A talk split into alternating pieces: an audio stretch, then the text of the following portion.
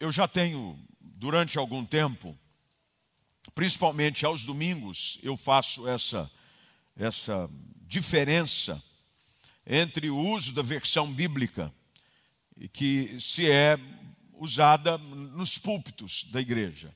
Normalmente, domingo de manhã, tradicionalmente, por ser um culto mais tradicional, mais conservador na sua forma e também pela presença daqueles que frequentam o culto, tanto das oito como das dez, eu tenho por hábito permanecer fiel àquele que é a versão mais usada, que é a revista atualizada, João Ferreira de Almeida, revista atualizada.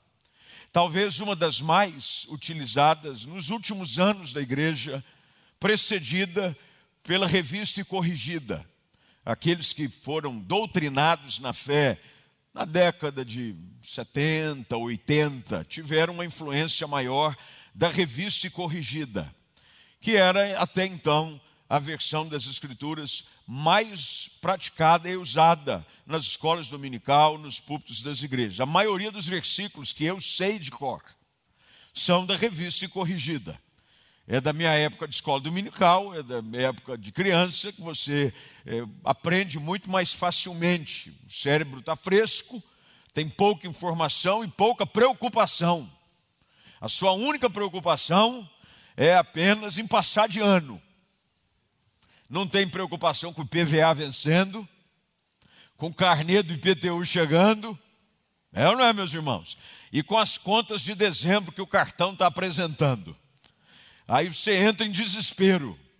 E as preocupações ocupam a mente e você fica com ela um pouco mais agitada. Mas quando criança, preocupação é com pouca coisa e você tem que a facilidade de aprender mais coisas. É por isso que a Bíblia diz: ensina a criança o caminho que ela deve andar. Criança aprende tudo mais rápido. Já perceberam isso ou não? Tudo mais rápido. Depois de uma certa idade, tudo fica lento, do jeito de andar ao jeito de aprender tudo fica mais lento. É ou não é?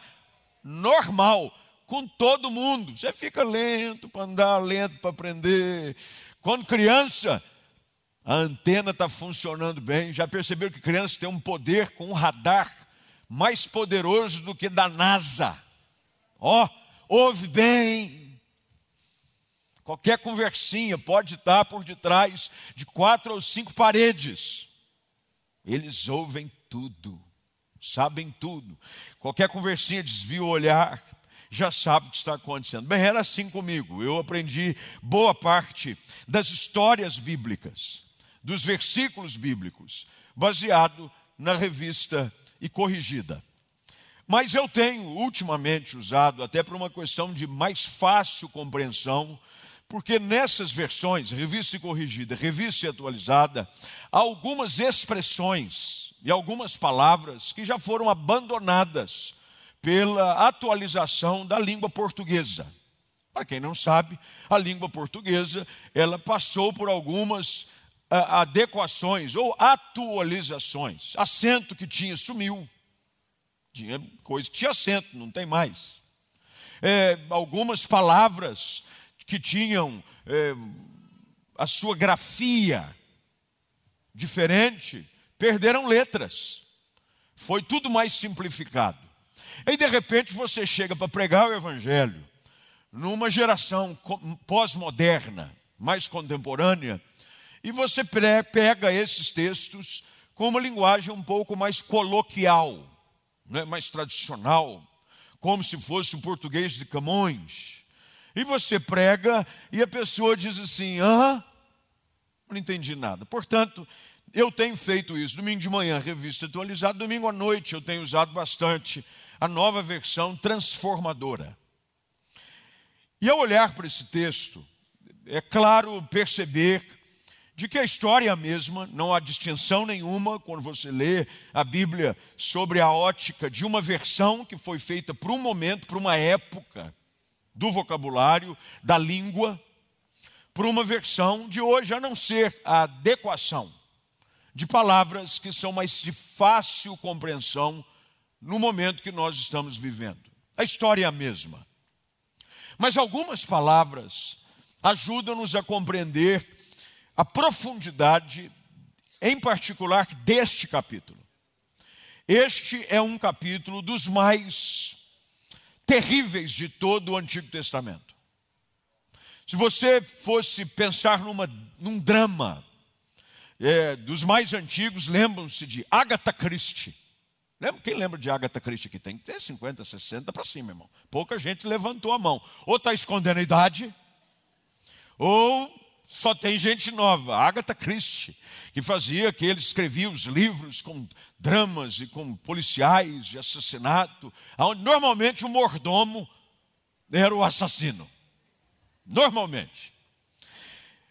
Se fôssemos atualizar, talvez essa fosse uma história que compusesse um dos enredos por uma série do Netflix que estivesse em alta nos nossos dias, porque ela é recheada de perversidade, de atitudes egocêntricas e de um certo poder estratégico de maldade estranho de se encontrar quando o personagem central dessa história é revelado. Ao olhar para a nova versão transformadora, a versão que nós lemos hoje, versão 2 Samuel capítulo 11, 27, diz que o que Davi fez foi mal aos olhos de Deus. Na nova versão transformadora, a Bíblia diz que o que Davi fez desagradou o Senhor. Uma diferença simples. O que Davi fez foi mal, e o que Davi fez desagradou o Senhor. Algumas coisas que nós fazemos que agradam a Deus. Não há dúvida quanto a isso. A Bíblia diz que fica bem nos nossos lábios o louvor. Deus se agrada com o louvor do seu povo. Atitudes de obediência agradam qualquer pai. É natural. O louvor agrada a Deus, a obediência agrada a Deus, a adoração agrada a Deus, a fidelidade agrada a Deus. Quando nós obedecemos a palavra, tudo aquilo que fazemos, tanto é que Paulo diz que nós devemos observar a maneira como vivemos, de forma em que tudo o que fazemos devemos fazer para agradar a Deus. Gostamos de ser agradados, eu não sei você, mas quem não gosta de receber um agrado. Já ouviram essa expressão? Está ficando cada vez mais também abandonada. Eu vou fazer um agrado para tal pessoa. Quando você faz um agrado para alguém, você faz algo que a pessoa gosta. Ninguém vai fazer um agrado para outra pessoa com coisa que ela não gosta. Vou fazer um agrado para ela. Vou fazer uma comida que ela gosta. Vou levar um presente que ela gosta. Vou, sei lá, fazer alguma coisa que é um agrado a essa pessoa. Bem, coisas que nós fazemos agradam a Deus. O culto agrada a Deus. Esse ambiente de adoração agrada a Deus. A ponto da Bíblia diz que esse tempo de adoração e oração sobe como perfume às narinas de Deus. Agradável. Perfume é bom, gente. Ainda mais perfume bom e caro. Temos perfumes aí. Esses dias eu estava vendo e lendo uma matéria em que pessoas ganham milhares e milhares de dólares com o nariz. Olha que coisa boa. Um nariz milionário. Quem disse que cheirar ia dar alguma coisa? Ele só fica cheirando. Vai para uma bancada e fica definindo aromas perfumes, desses caros franceses, a pessoa ganha e o tratamento que ela dá para o nariz é um tratamento VIP. Tem todo tipo de coisa e tal. Imagine a, o temor desse pessoal no meio de uma Covid, perdeu o olfato e paladar. Perdeu o olfato e paladar para esse pessoal é mais do que perder o olfato e paladar, perdeu o emprego. Gente que com o cheiro algumas coisas agradam a Deus. Davi era um homem que agradava a Deus, a ponto dele ser chamado um homem segundo o coração de Deus. Isso quer dizer que quando Deus olhava para Davi, Davi revelava coisas que agradavam a Deus. Não que ele era perfeito, deixa eu dizer algo para você. É impossível você tentar encontrar perfeição para encontrar, para agradar alguém, inclusive a Deus. Não somos perfeitos. Todo bom marido que ama sua esposa quer agradá-la. Quer agradá-la. Quer levá-la de vez em quando para passear. Quando possível, você compra um presentinho para ela. É ou não é? Leva ela aqui naquele lugarzinho. Amém, amor, pensei em você. Comprei um bombom. É o que está dando nesses dias.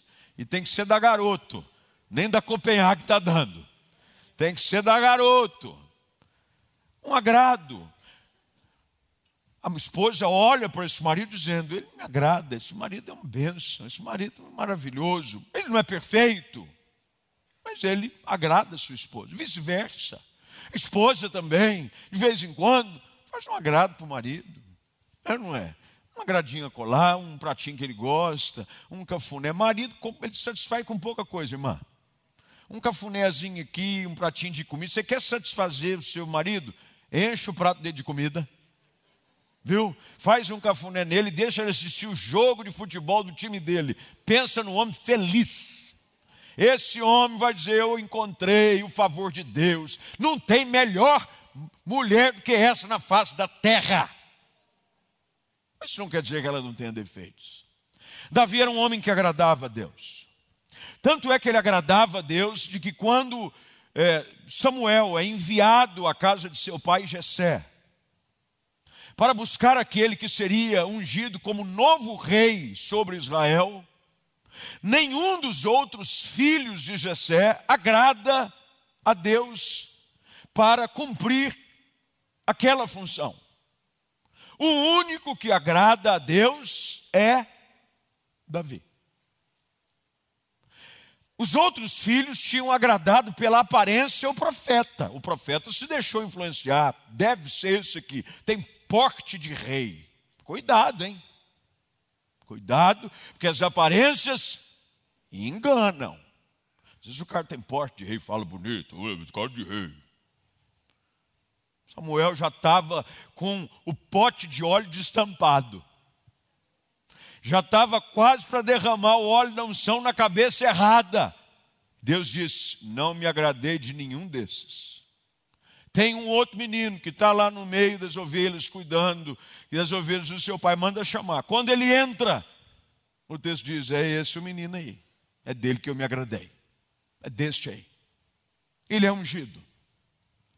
As atitudes de Davi são atitudes que agradam a Deus. Fidelidade ao seu rei honra o rei, mesmo quando perseguido. E quem conhece um pouco da história do rei Davi, vale muito a pena ler. É uma das histórias mais humanas apresentadas em todos os relatos do Antigo Testamento. Você vai ver de que Davi era um leal amigo.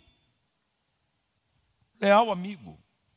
Foi leal ao seu amigo Jonatas foi leal ao seu rei, mesmo quando tinha oportunidade, segundo a percepção de outros, de tomar a vida de Saul. Ele diz: Não vou tocar no ungido do Senhor. Ele era um adorador, compositor de salmos. As mais lindas orações que encontramos no livro dos Salmos foram escritas por Davi. Ele agradava a Deus diante de um gigante que afrontava o exército do Senhor, um jovem ainda o enfrenta e toma para si a responsabilidade de colocar por terra aquele que afrontava o exército do Deus vivo. Davi fez muita coisa para agradar a Deus. Mas no relato até então cheio de pontos positivos. Eu, eu já saí da escola, principalmente na época é, do ensino, na época era colégio, ginásio, agora é médio fundamental, mas eu já saí faz tempo. Mas eu me lembro que a professora tinha caderneta, antigamente tinha caderneta, aquela caderneta com a capa verde, meio azul, não é que se abria do lado, tinha assim os números, tal, aí chamava por número tal, número tal, e durante a aula ou o ano letivo, você podia tomar ponto positivo ou ponto negativo. Eu era o rei do ponto negativo. Tomava ponto negativo direto.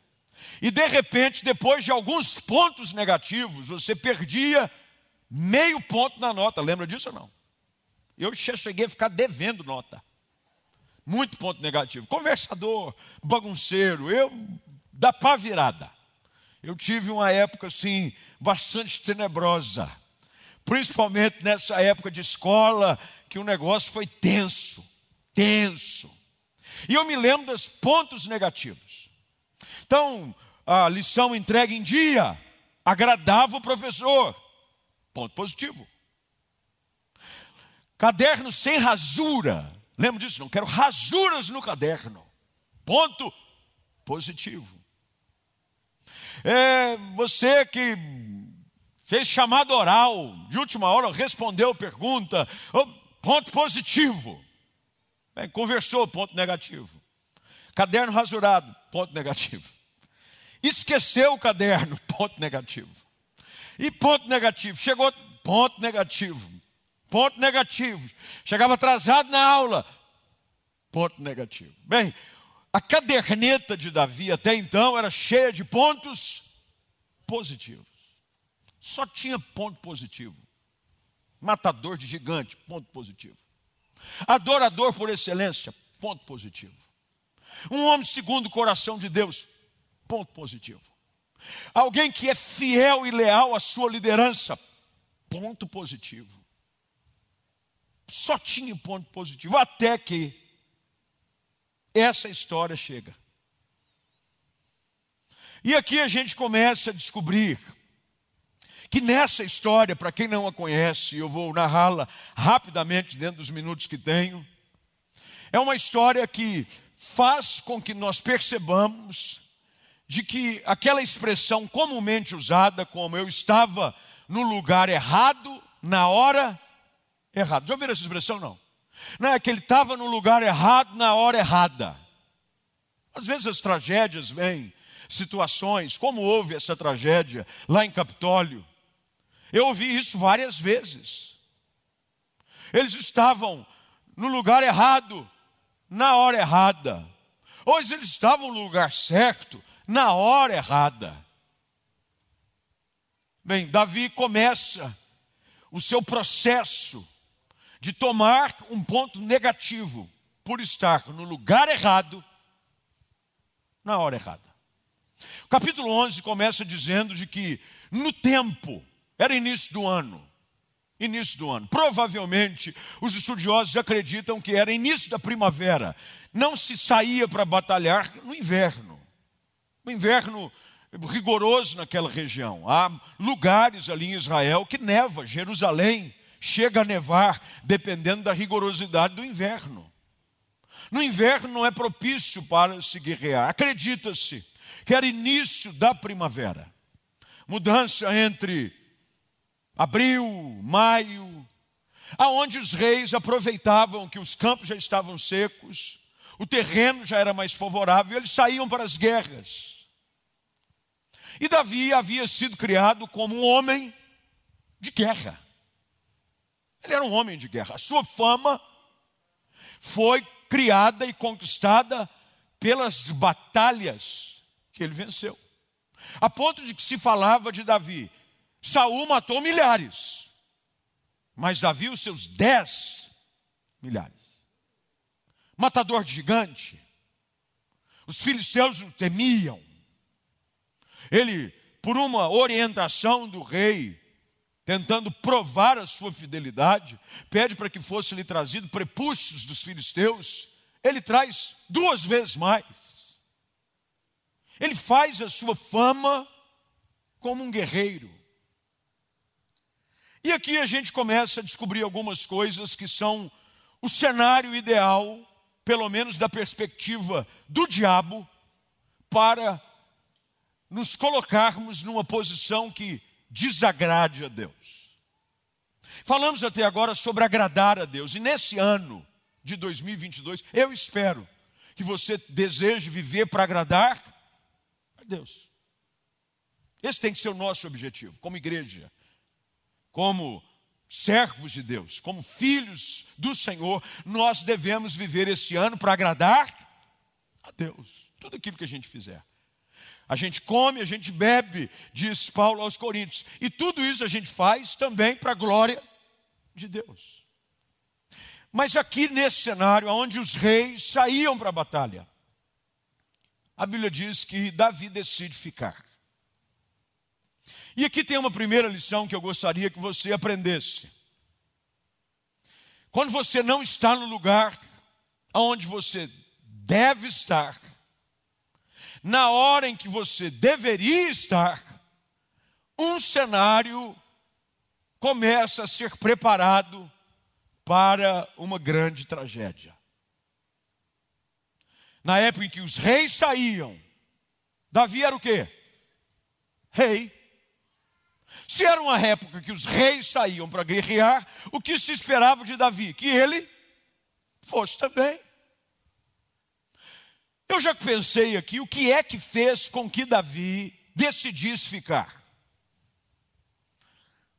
Talvez confiança no seu exército. Ele já havia formado um exército de valentes. A Bíblia chama e nomeia um a um quem são os valentes de Davi, dos quais o seu general de guerra era Joabe, fiel, leal, ele vai participar como ator coadjuvante da história. Talvez Davi já estivesse com aquela situação perigosa de acomodação. Eu não preciso ir mais. Guerrear para quê? E o perigo é quando a gente começa a ficar acomodado com as nossas responsabilidades e deixamos de cumpri-las no momento certo em que devem ser cumpridas. Talvez. A Bíblia não dá nenhum argumento sólido, aqui são conjecturas, sobre o que levou Davi a ficar no palácio. O exército vai.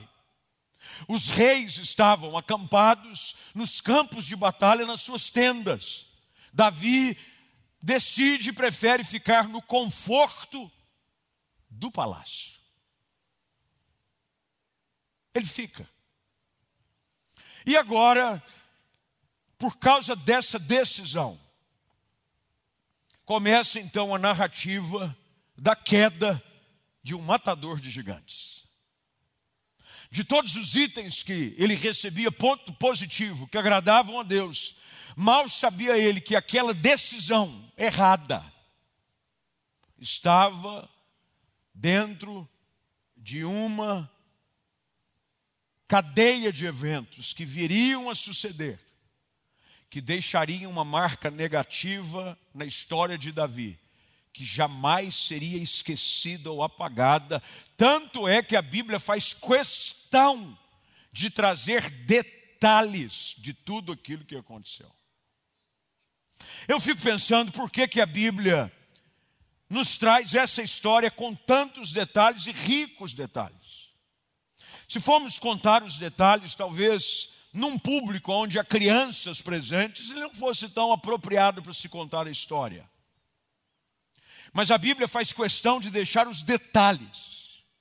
O que aconteceu? A narrativa deste evento aonde o matador de gigantes cai para o mais terrível de todos os inimigos que um homem pode enfrentar: si próprio. Não, Davi não caiu para o diabo, o diabo que passou a rasteira nele, pastor. Não, não foi.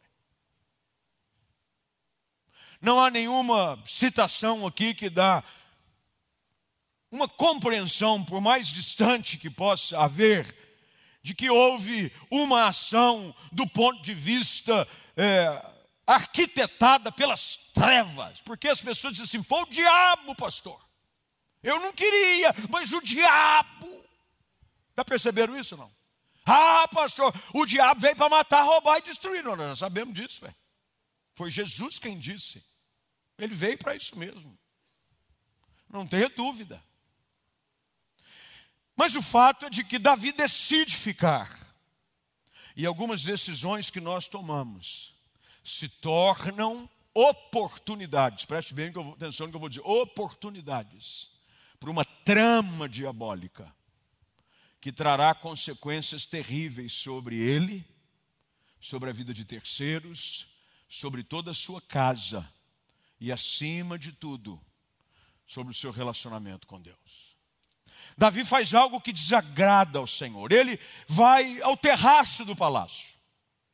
Eu tive a oportunidade de ir à antiga cidade de Davi, eu já fui três vezes. Três vezes eu fui. Jerusalém está situada onde? Onde as pessoas vão e tem é, os pontos turísticos, onde você vê o Domo da Rocha. Aquela é a cidade dos tempos de Jesus. Óbvio que não como está hoje.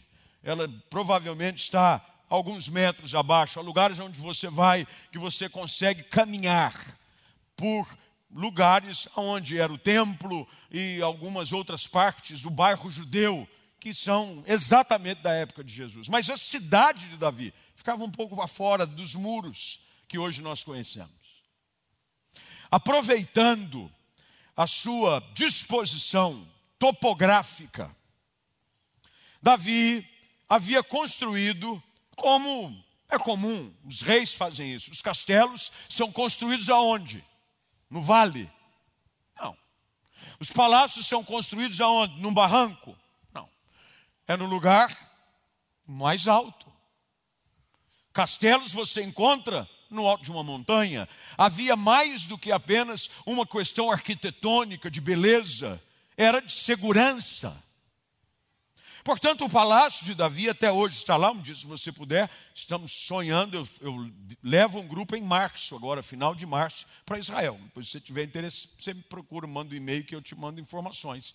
E até agora está tudo certo, a gente vai.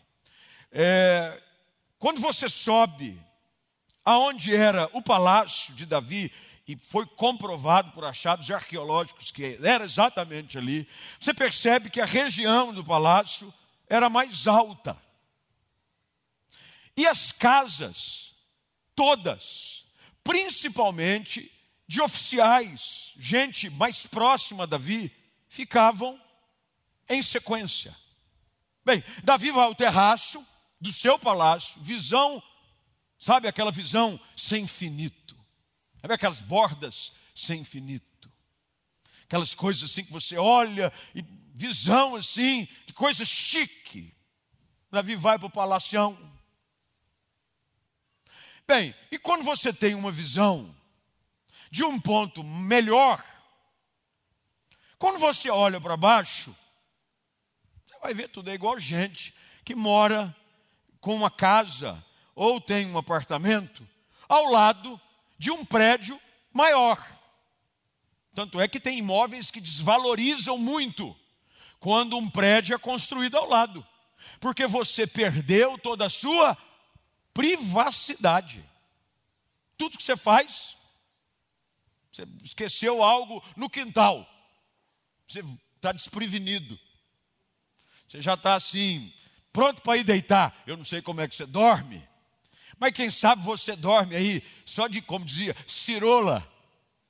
E você vai de cirola, e na hora que você sai de cirola, tem alguém na sacada, contemplando o universo e percebe: tem um homem de cirola ali embaixo.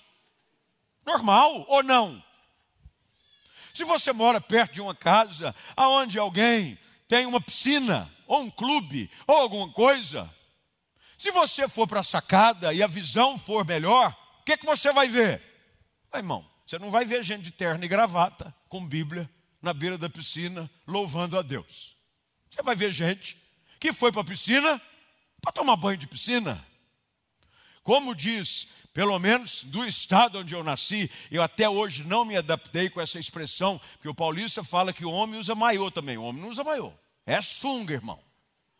Não, pega o seu maiô. Maiô não aqui para você, ó. Sunga. Maiô é coisa de mulher. Pega o seu maiô, bem. Não tem maiô aqui não, filha. Sunga. E as mulheres usam o seu maiô, o seu biquíni decentemente vestido, porque é uma ocasião. Quando você tem essa visão, o que, é que você vai ver? Você vai ver o que está diante dos seus olhos. Bem, Davi vai para o terraço.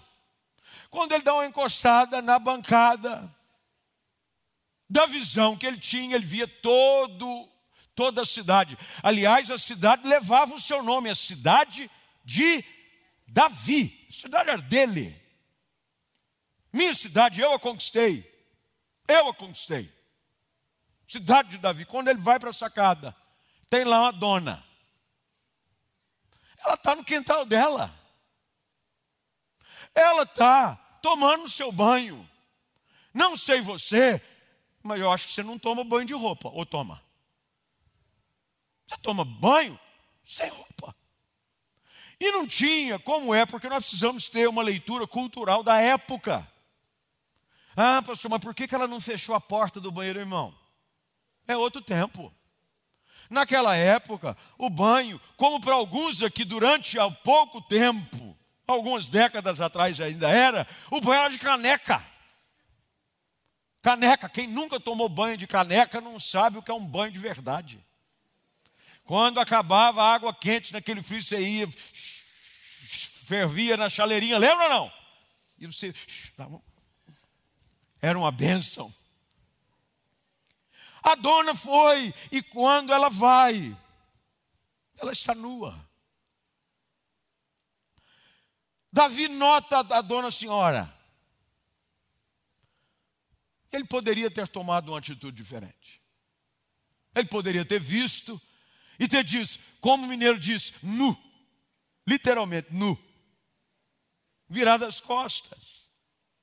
Porque dizem os grandes teólogos de que o problema não é a primeira olhada, é a partir da segunda. Porque tem coisas que você não evita, pastor. Cruz credo, já aconteceu isso? Não. Ai meu Deus. Eu me lembro de uma ocasião onde eu estava assistindo, não era nenhuma cena, é, graças a Deus não temos esse hábito em casa, nunca tivemos, mas estávamos com as meninas assistindo um filme, era um filme meio violento.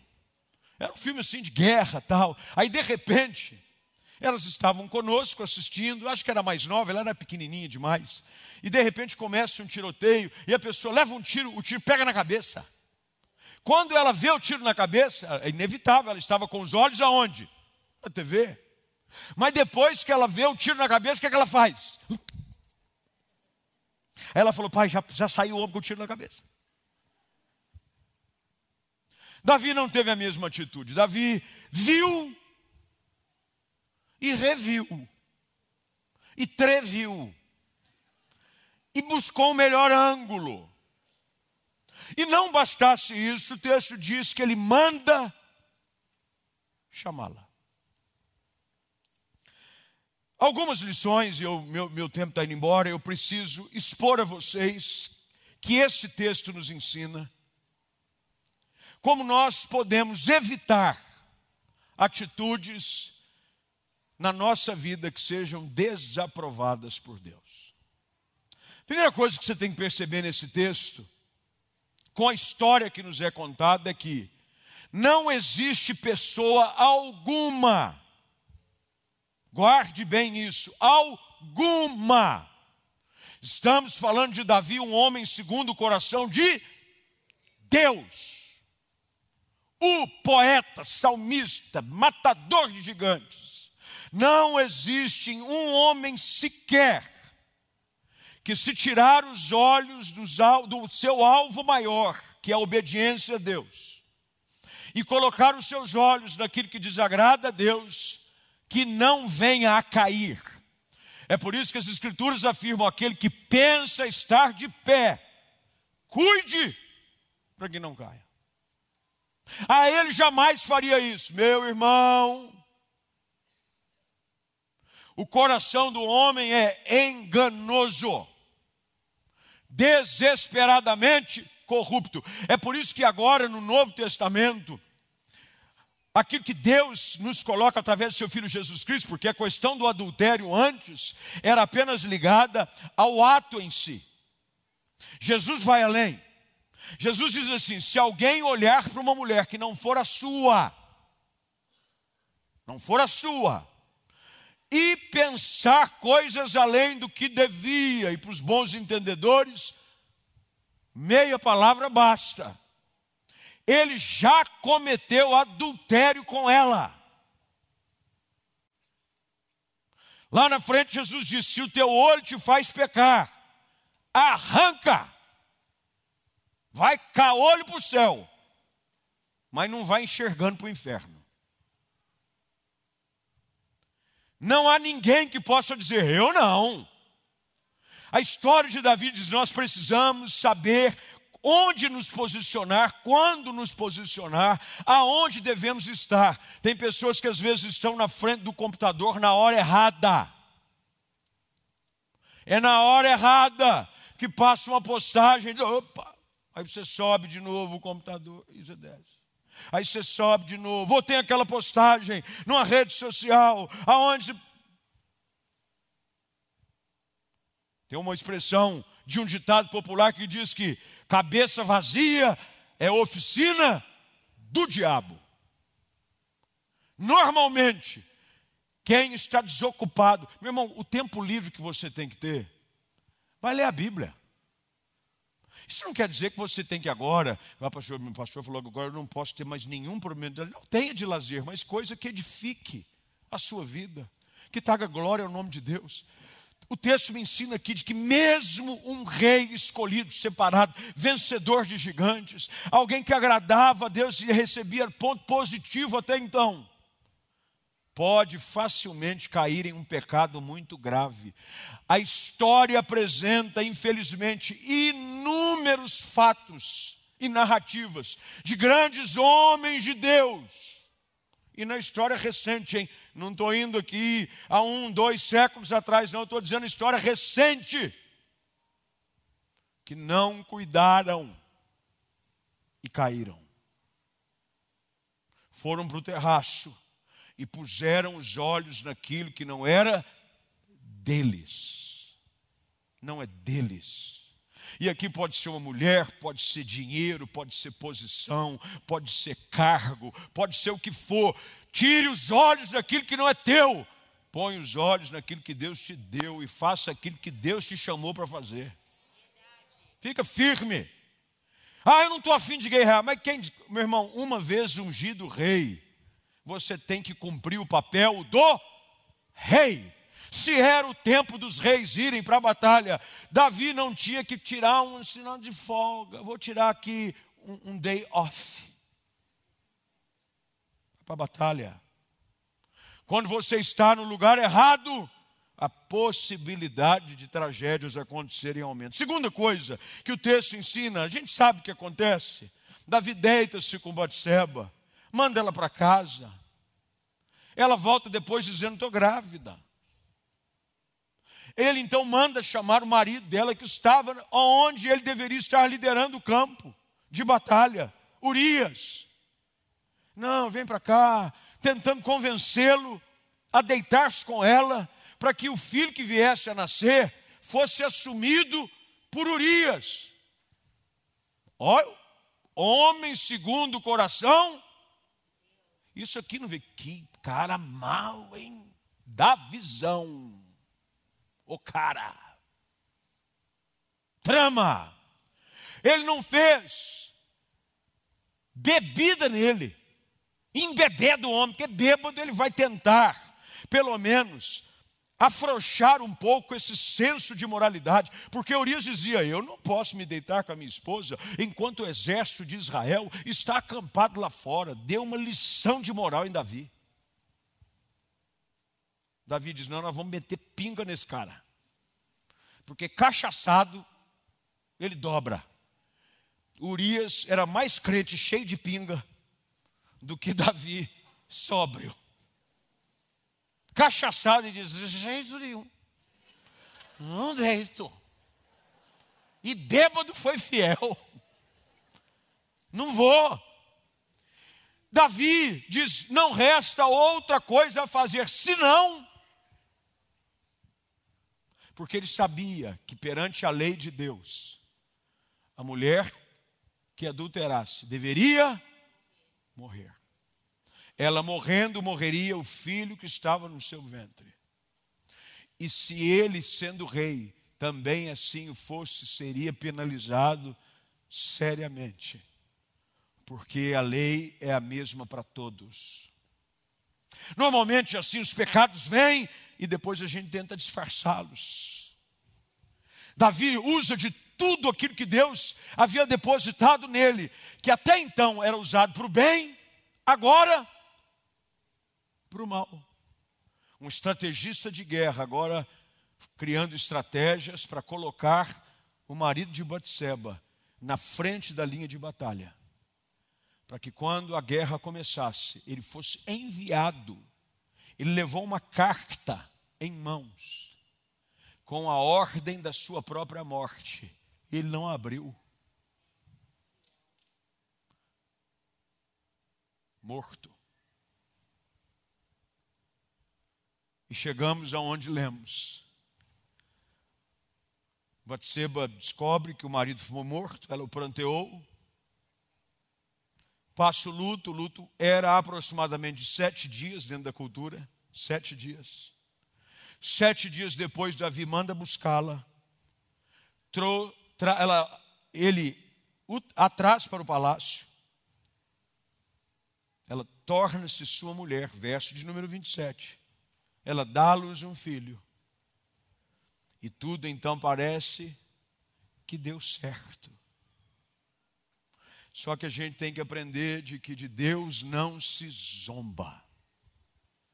E Moisés diz que o teu pecado há de te encontrar. Davi nos ensina que o pecado não é tolerado nem mesmo por aqueles que durante toda uma vida agradaram a Deus. O nosso Deus é um Deus que não tolera o pecado. Ele ama o pecador, mas ele não tolera o pecado. O profeta Natan é enviado ao palácio. Conta uma história muito bonita. Havia um homem que só tinha uma ovelha, e um outro que tinha muitas ovelhas.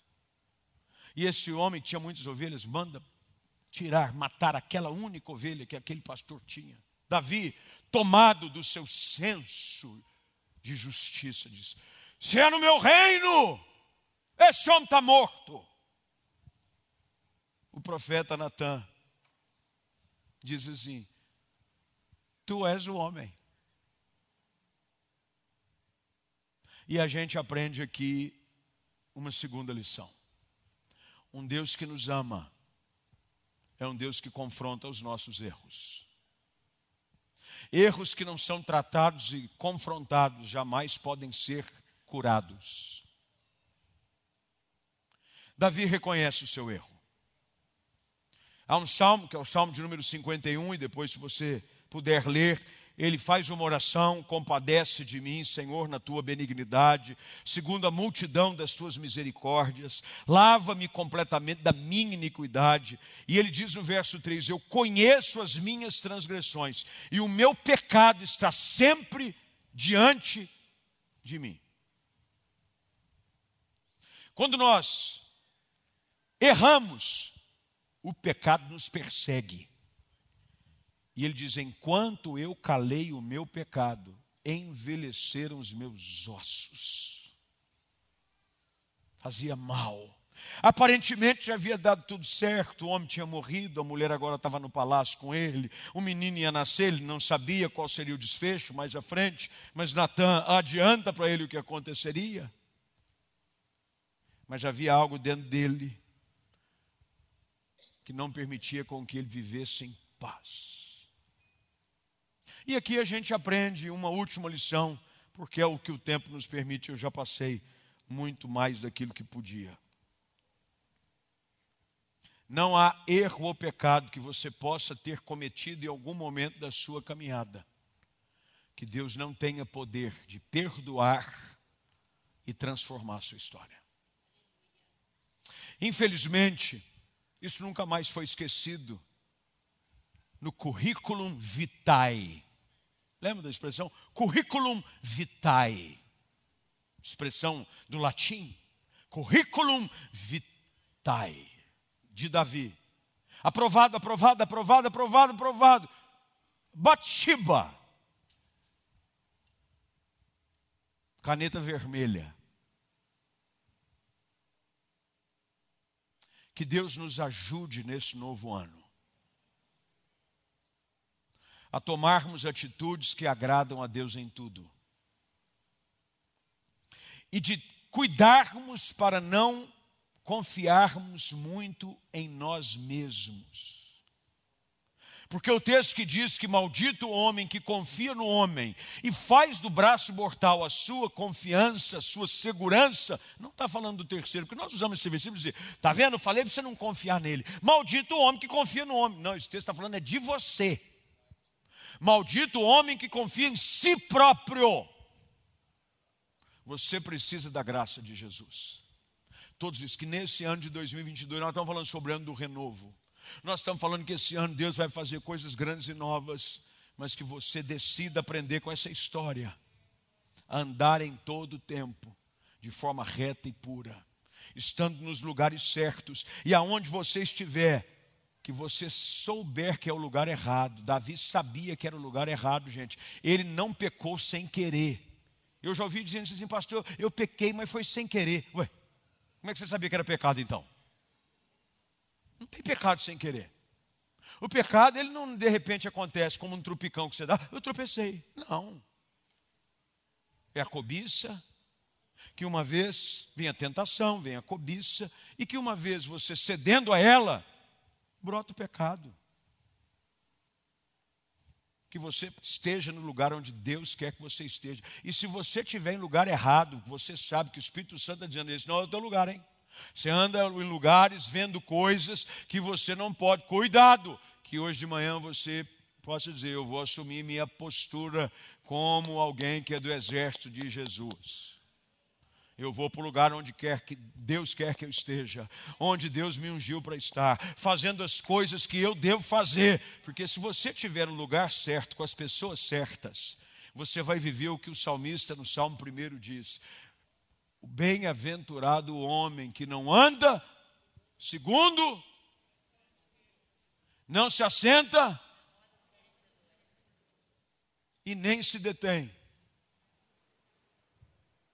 Se você não tiver nesse ambiente, pode ter certeza, a chance de você viver para agradar a Deus em tudo aumenta assim, ó.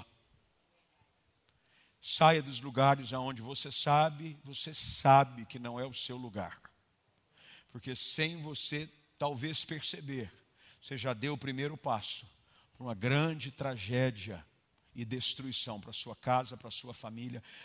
A sentença de Deus através de Natan, Davi foi o seguinte: eu te perdoo, mas a espada jamais vai se separar da tua casa virou um balai de gato, filho contra filho, filho matando filho, filho incestando com uma bagunça.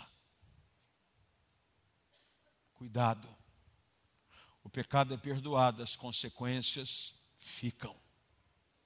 Que você nesse novo ano, e eu quero talvez uma palavra um tanto confrontadora demais, mas necessária, para que você haja de forma sensata, justa piedosa, como diz a palavra, diante de Deus e diante dos homens. Amém? Vamos ficar de pé. Quero orar com você. Feche seus olhos, curva a sua cabeça. Senhor, nós te damos graças pela essa história. Não é uma história com E, é uma história verídica, real, que conta detalhes daquele que é, até hoje assim o é, respeitado, aclamado, o grande rei Davi. Um país hoje tem como símbolo da sua nação uma bandeira que leva o seu nome, a estrela de Davi. A estrela de Davi. Mas, Senhor, em um momento ele vacilou. E que bom é saber que o Senhor nos dá a oportunidade de aprender com o erro de gente grande que caiu, para que não venhamos a cair no mesmo erro. Ajuda-nos. Ajuda-nos a estar nos lugares onde o Senhor quer que estejamos. tira-nos dos lugares aonde o Senhor não quer que nós estejamos. Mesas que andamos nos assentando, que não é a mesa onde o Senhor espera que alguém que foi ungido e separado pelo Senhor esteja. Na companhia, em lugares, fazendo coisa, vendo coisas, praticando coisas, que nada tem a ver com o perfil de uma pessoa que foi separada pelo Senhor para algo grande. A tua palavra diz, e Pedro assim relata, de que o Senhor nos fez reino e sacerdotes. Nós fomos separados e ungidos para uma ação específica. Fomos criados para o louvor da tua glória. Livra-nos de nós mesmos, Senhor. Livra-nos, Senhor, da inclinação perversa do nosso próprio coração. Que os nossos olhos estejam mais interessados em enxergar aquilo que te agrada. E que neste novo ano, na nossa atitude, não porque a gente quer bênção, porque o Senhor nos abençoa, porque isso faz parte do teu caráter, não é por causa de nós. Somos abençoados por aquilo que Jesus já fez. Mas por sermos já abençoados, nós queremos viver uma vida que em tudo agrade a Ti. Queremos ser aprovados pelo Senhor, não queremos, na história da nossa vida, ter um versículo como esse aquilo que Davi fez desagradou o Senhor.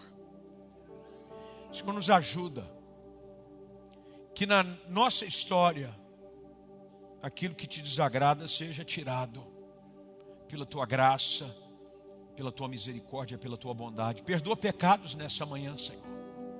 Que assim como Davi, nós possamos ao reconhecer pela confrontação que vem do teu espírito. Ali, Davi foi confrontado por Natã, hoje nós fomos confrontados pelo teu espírito, pela tua palavra. E quando ele foi confrontado, livra-nos das desculpas, dos argumentos, dos disfarces. Livra-nos, Senhor, da máscara que às vezes tentamos nos esconder, tentando justificar coisas. Que a nossa atitude seja como a de Davi: compadece-te de mim, ó Senhor porque eu pequei contra ti. Ele reconheceu o seu erro, ajuda a cada pessoa aqui em casa a reconhecer o seu erro, a sua falha, e entender de que há um Deus que é benigno, assaz benigno, pronto em perdoar, que tem desejo de restaurar, colocar de pé, apagar os pecados do nosso passado, não se esquecer, se esquecer completamente, não mais se lembrar das coisas que ficaram para trás mas nos levar a viver uma vida, vida intensa na tua presença. Nós assim oramos, te dando graças e nos apresentando a ti como oferta agradável ao Senhor. O nosso culto racional, a nossa vida como oferta no teu altar, em nome de Jesus. Amém e amém.